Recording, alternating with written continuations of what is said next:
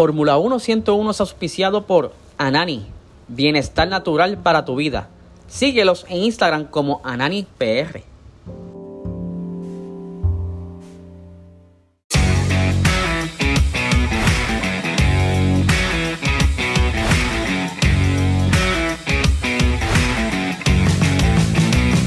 Esto es Fórmula 1 101.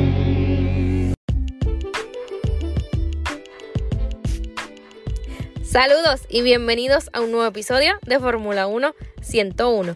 Mi nombre es Mariceli. Como cada semana les traigo un tema súper interesante, pero en esta ocasión nos vamos a ir un poquito para atrás al pasado, a la historia de la Fórmula 1 y explicarle un poco por qué lo que les voy a estar hablando, esta práctica no se, no se ve eh, hoy día dentro de la Fórmula 1 en la actualidad no se practica. ¿Y de qué vamos a estar hablando hoy? Bueno, les voy a contar toda la historia detrás del abastecimiento de combustible. Eso significa que anteriormente los equipos tenían que pasar por el box para rellenar gasolina, cargar gasolina y les voy a contar todo acerca de eso, toda la historia y por qué la Fórmula 1 dejó de repostar, eliminó esa norma eh, para, para, que los equipos dejaran de pasar por el, por el box y rellenar gasolina. Obviamente esa era parte de las estrategias, tenías que ir a cargar combustible y obviamente cambiar el neumático, pero de un tiempo para acá, pues la Fórmula 1 decidió eliminar esa práctica. Así que vamos a darle. Bueno, todos sabemos que las regulaciones actuales de la Fórmula 1 dentro de su reglamento deportivo, las normas que establece la FIA, dice que el monoplaza solo se, se le permite usar un máximo de 110 kilogramos de combustible en una carrera. No vemos que los pilotos entren a los boxes para cargar los monoplazas de gasolina y simplemente tienen que gestionar la carrera con la carga de combustible asignada. Vemos en las carreras, obviamente, que al principio el monoplaza va bastante cargado. A medida que avanza la carrera, ese combustible se va, se agota, se deshace, se, pierde. como es como conducir un carro. Mientras más tú conduces, pues la gasolina se te gasta. Pues a medida que va pasando la carrera, se gasta la gasolina. El monoplaza va más ligero, menos pesado. Puedes ir más veloz. Puede haber un poquito más de competencia casi al final de la carrera cuando ese, ya ese combustible se está agotando. Igualmente los podemos ver en la quali, en la, en las prácticas, que no necesariamente los monoplazas están completamente llenos de combustible. Normalmente en la, en la quali no tienen la gasolina completa. ¿Por qué? Porque tú necesitas menos peso para tener una, eh, una vuelta rápida y así llevarte la quali, la pole, por lo que sea que estás luchando. Pero ¿qué pasa? Hace mucho tiempo atrás, dentro de la historia de la Fórmula 1, dentro del pasado de la Fórmula 1, sí hubo un momento en el deporte en que los monoplazas podían parar en boxes y eh, repostar gasolina, o sea, echar gasolina y volver a la carrera. ¿Qué sucedía? Que la mayoría de las estrategias que tenían que hacer los equipos estaban determinadas o estaban condicionadas en torno al tiempo o el periodo que eso significaba. Tenías que entrar a boxes, eh, cargar de gasolina nuevamente y eso necesitaba una estrategia vital, porque me imagino que eso te llevaba un tiempo infinito, que hoy día sabemos que un cambio de neumático 2.2, 2.3 segundos, imagínate pasar por el boxes, que te pongan la manga, rellenar de gasolina, eso tenía que ser un tiempo significativo. Más inclusive llegar a boxes, perder todo ese tiempo a lo que te echan gasolina y hacer cualquier cambio en el monoplaza, algún ajuste. La estrategia tenía que ser fundamental en qué preciso momento tenías que entrar. Así que me imagino que hubiese sido brutal porque ahí como que los equipos estaban jugando bastante con la estrategia y pues se podía ver como que algo diferente pero eventualmente eso se prohibió por distintas razones que les voy a estar comentando. Para que conozcan un poco de la historia y cómo sale esto del repostado de gasolina dentro de la Fórmula 1 hace muchos años atrás, eh, fue Braham quien impulsó el reabastecimiento de combustible por primera vez en el Gran Premio de Austria para allá, para el año 1982 y luego a lo largo de los años pues se hizo una parte crucial, se convirtió en una parte crucial dentro de una carrera, ya que hubo más interacciones, muchas partes de la carrera, que mostraban que un monoplaza más ligero eh, durante diferentes vueltas ayudaba a ahorrar el tiempo que ellos necesitaban. Obviamente, como les expliqué, entre menos combustible tengo un monoplaza, menos cargado va, más rápido va a ir.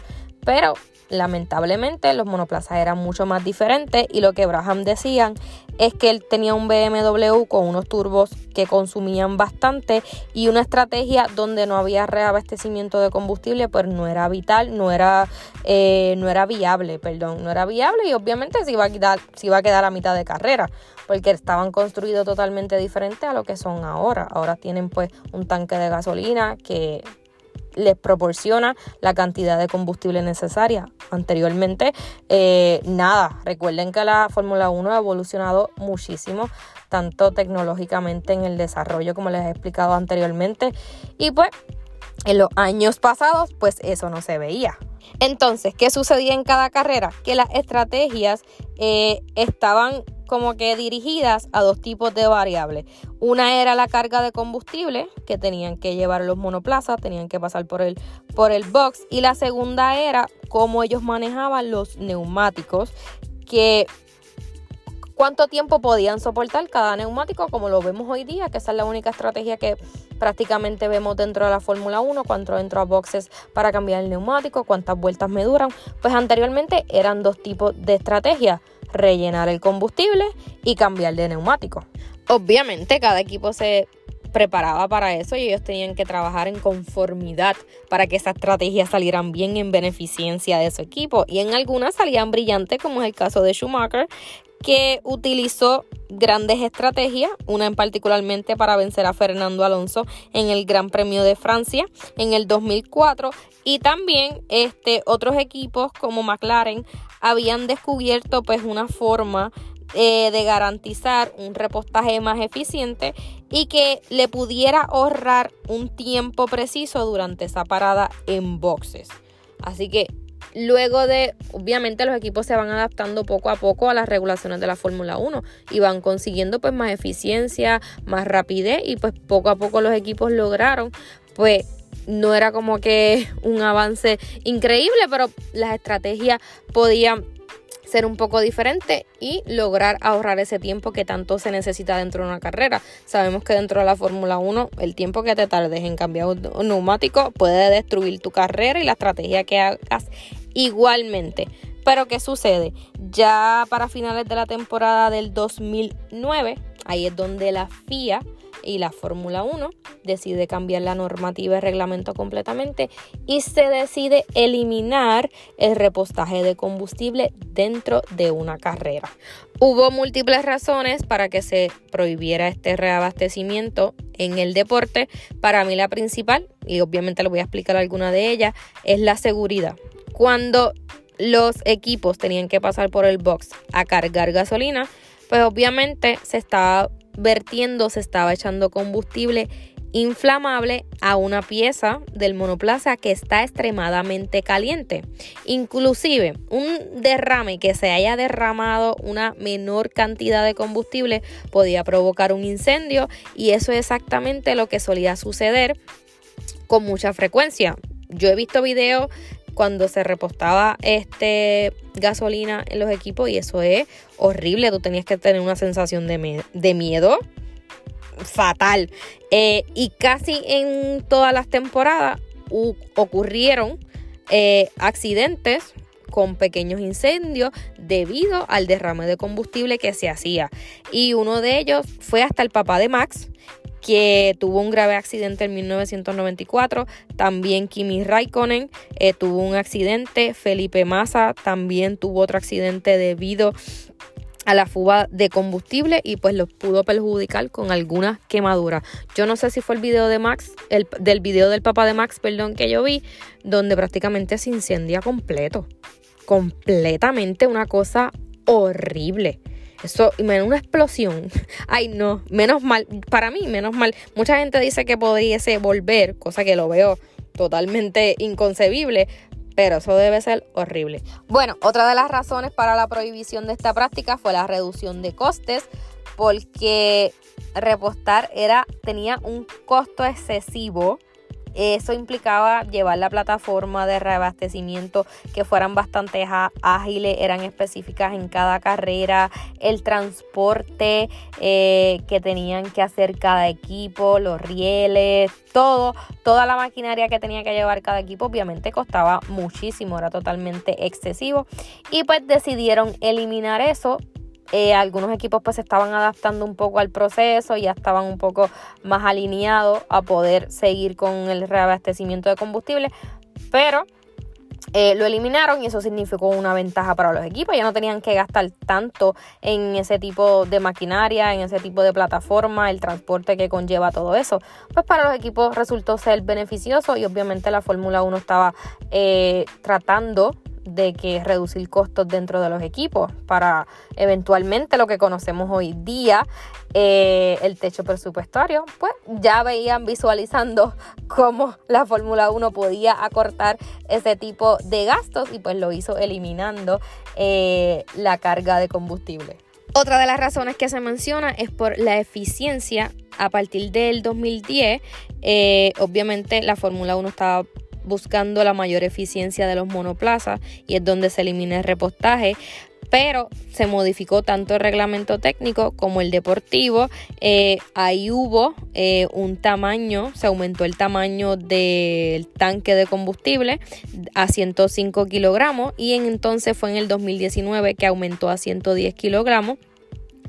Y eso lo que significa, pues que nada, tú eh, pones la gasolina necesaria que tú necesites para cada momento, ya sea para práctica 1, para la quali, dependiendo de lo que tú necesites, pues tú vas a entonces echar la gasolina necesaria. Se sabe para carrera, está determinado que son 110 kilogramos, pero como les expliqué anteriormente, para la quali ellos pueden eh, utilizar la que ellos entiendan necesaria. Bueno, una de las cosas que estuve leyendo súper interesante es que si el repostaje pudiese volver dentro de la Fórmula 1, ya que muchos fanáticos eh, lo habían sugerido en algunas de las ocasiones, eh, porque no sé, lo veían como algo diferente, pero eso no creo que suceda, porque la era actual donde estamos hoy día parados dentro de la Fórmula 1 se va a centrar por completo en el ahorro de dinero y de gasto y obviamente mejorar la actividad dentro de la pista. Los equipos no están, ni ninguno va a querer que se incluya nuevamente el reabastecimiento de combustible y más aún con todo lo que ellos están eh, obsesionados o creando para el medio ambiente ecoamigable con la gasolina, con emisión cero carbono, que se espera de aquí unos años sea lo que ellos quieran realizar, una de sus metas. Y entonces, pues no creo que eso vuelva jamás en la vida. Obviamente mucho riesgo también para los pilotos cuando dentro del diseño de los monoplazas, pues ellos construyeron un tanque de gasolina apropiado que es dentro de las regulaciones que están dentro de la Fórmula 1. Así que no creo que eso vuelva jamás en la vida. Hoy día sabemos que la estrategia se basa nada más en los neumáticos, en la vida que tú le des en los neumáticos dentro de una carrera, también en la configuración del monoplaza, la resistencia del motor, la eficiencia, eh, obviamente todas las mejoras que traigan para cada circuito, pero esencialmente cuando vemos una carrera y lo que nos gusta es cómo cada equipo va a responder a las estrategias, y va a cometer algún error que vaya a perjudicar o si por el contrario la estrategia es lo que determina quién se posiciona mejor dentro de una carrera. Así que no volveremos a ver el repostaje en, alguna carrera de Fórmula 1 y más donde se está moviendo la Fórmula 1, todas las evoluciones y la tecnología y el desarrollo que ellos implementan cada vez que pueden. Así que no seremos testigos de eso. Otra cosita antes de irnos y para aclarar un poco, yo les había mencionado anteriormente que Braham fue quien impulsó el reabastecimiento de combustible en 1982, pero luego posteriormente también lo volvieron a eliminar y se reintrodujo en la Fórmula 1 en 1994 después de haber sido prohibido una década antes. Así que hubo un periodo en que se utilizó, se eliminó y volvió nuevamente a la Fórmula 1 en 1994 y a finales de la temporada 2009 se eliminó y a partir del 2010 fue que eh, era prohibido este cargar de combustible en los monoplazas. A partir de esa temporada había un nuevo reglamento deportivo y técnico. Bueno, aclarado el asunto, porque siempre me gusta traerle la información correcta. Y antes de cerrar este episodio, por fin, este fin de semana tenemos carrera. Después de una eternidad sin Fórmula 1, por fin tenemos un gran premio. Se corre el Gran Premio de Mónaco. No es una pista que me gusta, no es un gran premio que me encante pero se dice que va a llover. El año pasado llovió y fue una carrera súper interesante.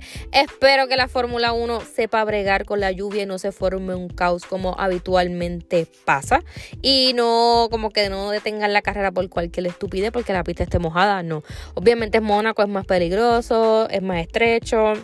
Es un circuito urbano, eh, los muros están súper pegados, puede ocurrir cualquier accidente, pero nosotros queremos disfrutar de la Fórmula 1 después de tanto tiempo. Así que les voy a dar los horarios para que puedan disfrutar de este fin de semana. Eh, las prácticas libres 1 el viernes a las 7 y media de la mañana. Las prácticas libres 2 el viernes a las 11 de la mañana. El sábado las prácticas libres 3 a las 6 y media de la mañana. La quali el sábado a las 10 de la mañana. Y la carrera a las 9 de la mañana.